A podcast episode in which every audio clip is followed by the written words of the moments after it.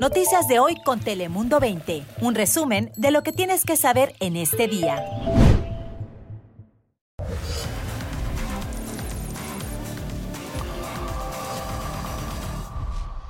¿Qué tal? ¿Cómo estás? Feliz martes. Te habla Fabián Bouces. Bienvenidos un día más aquí, a tu casa, a Dale Play. Ya sabes que aquí te contamos en solo minutos las noticias que más te interesan de California y en todo el mundo. Así que arrancamos, como siempre, con las cinco noticias más importantes del día. Bienvenidos.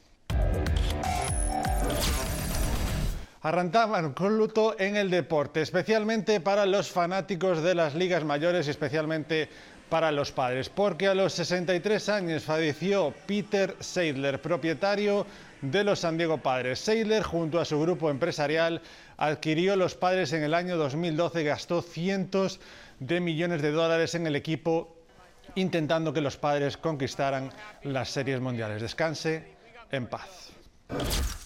We will not need to demolish and replace the I-10.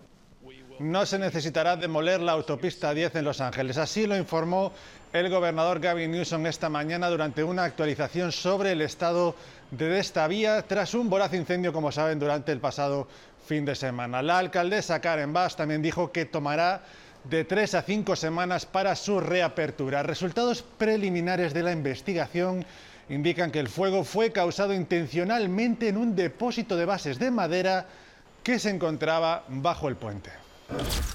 Eh, cuando encontramos la hoja, pues más que nada pues fue la tristeza, ¿no? Fue lo primero que nos llega a uno como, ¿y ahora qué voy a hacer? Que se, nos, se te cierra totalmente el mundo, no sabes qué hacer ni a dónde ir.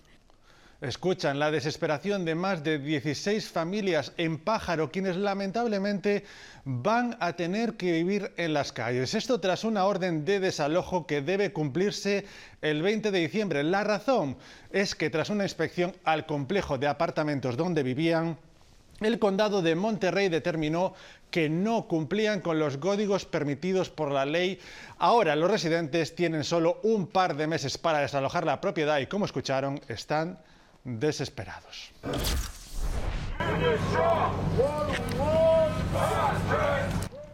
Y este es el llamado con gritos y pancartas de miembros sindicales del local 2010 que representa a 1.100 trabajadores, entre ellos plomeros, electricistas, carpinteros, entre otros, que salieron esta mañana a la huelga. Ellos representan parte de la fuerza laboral en los campus CSU. Claman por lo que consideran el fin de las supuestas prácticas de trabajo injustas. Norwich, Los Ángeles, Long Beach, San Bernardino y Pomona son algunos de los puntos donde se lleva a cabo este paro de labores.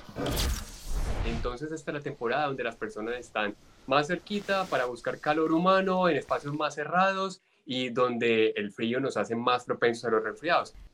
Son las palabras del doctor Jairo Noreña ante lo que es la temporada de las enfermedades respiratorias. De acuerdo a datos del condado de San Diego, los casos de influenza y RSV han aumentado en las últimas semanas. Médicos y especialistas de la salud piden a la población tomar precauciones.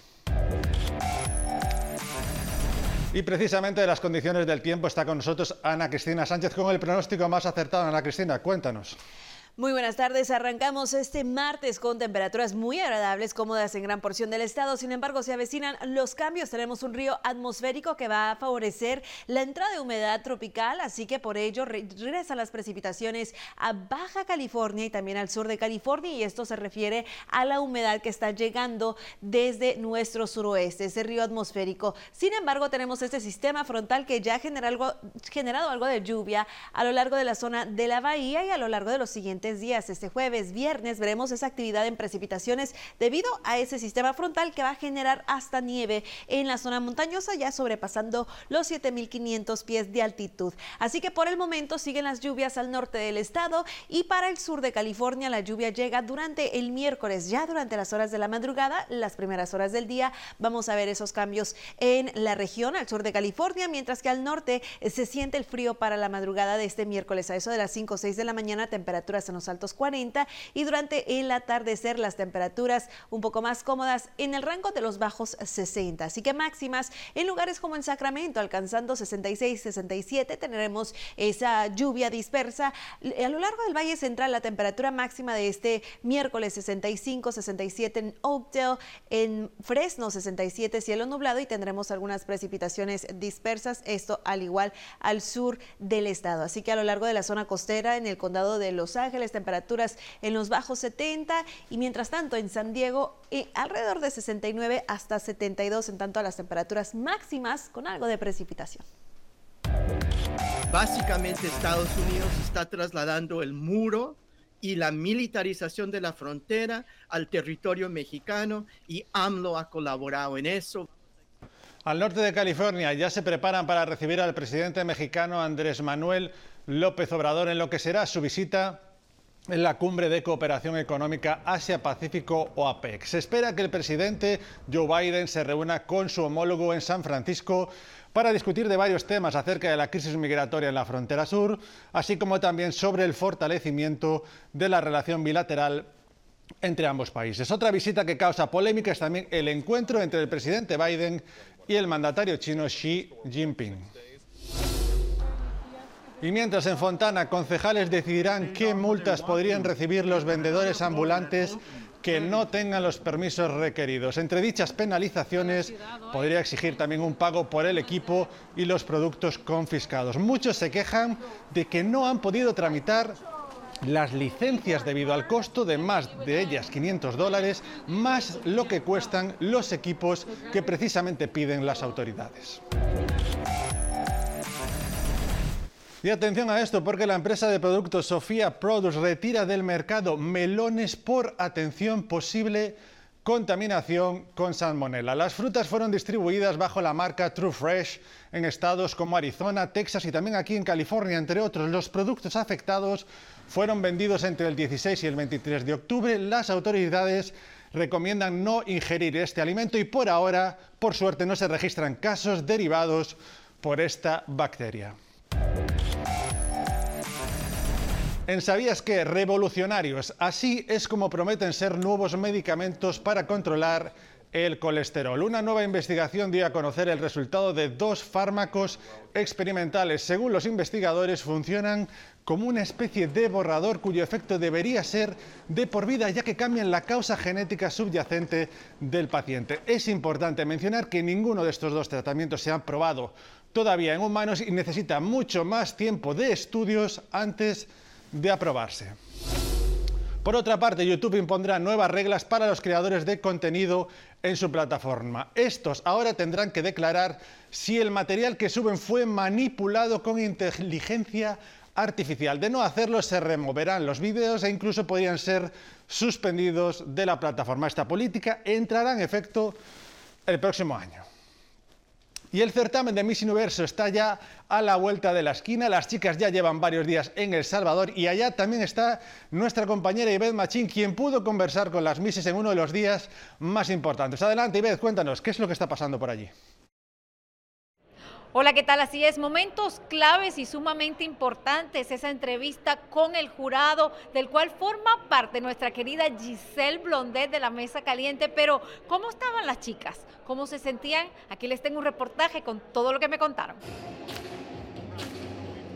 La mitad del grupo de las 85 concursantes al Miss Universe 2023 se quitaron ya un peso de encima, ser entrevistadas por el jurado calificador. Estuvo tranquilo, estaba súper nerviosa, no te voy a mentir, sentía que no podía ni comer, no he desayunado, pero siento que se me acaba de salir un gran peso en los hombros y los jueces son increíbles, todas eran mujeres empoderadas, exitosas y creo que eso me lo transmitieron. ¿Qué tan nerviosa estabas? Ay, la verdad es que mucho, pero ya cuando me paré enfrente de ellos dije, soy de la Aristophers y les mostré todo lo que tenía de mí. ¿Cómo crees que te fue realmente?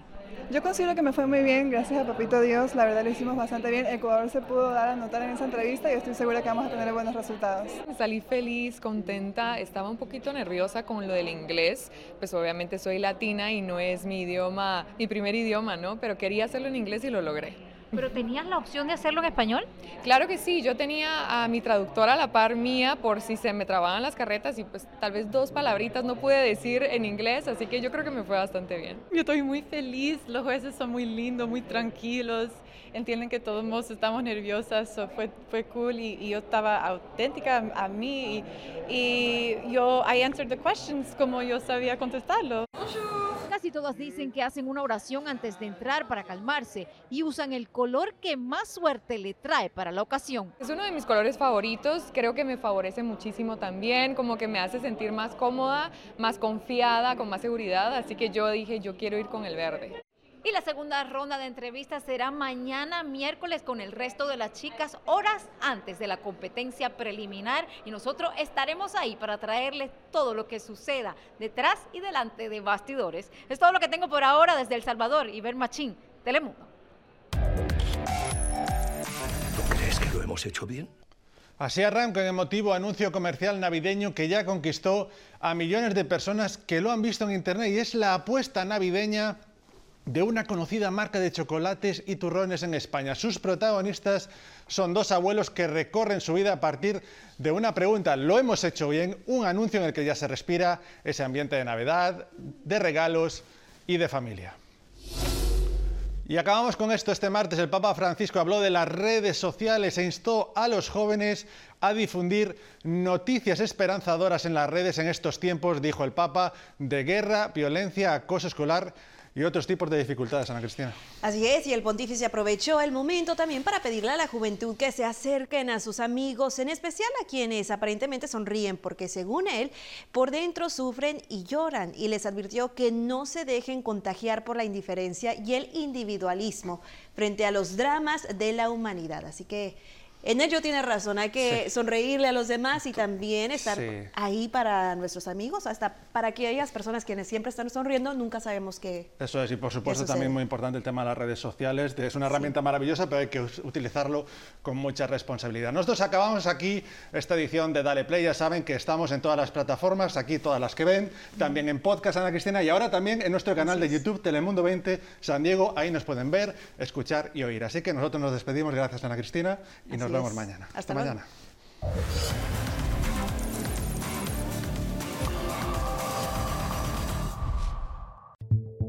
Noticias de hoy con Telemundo 20. Suscríbete para recibir alertas y actualizaciones cada día.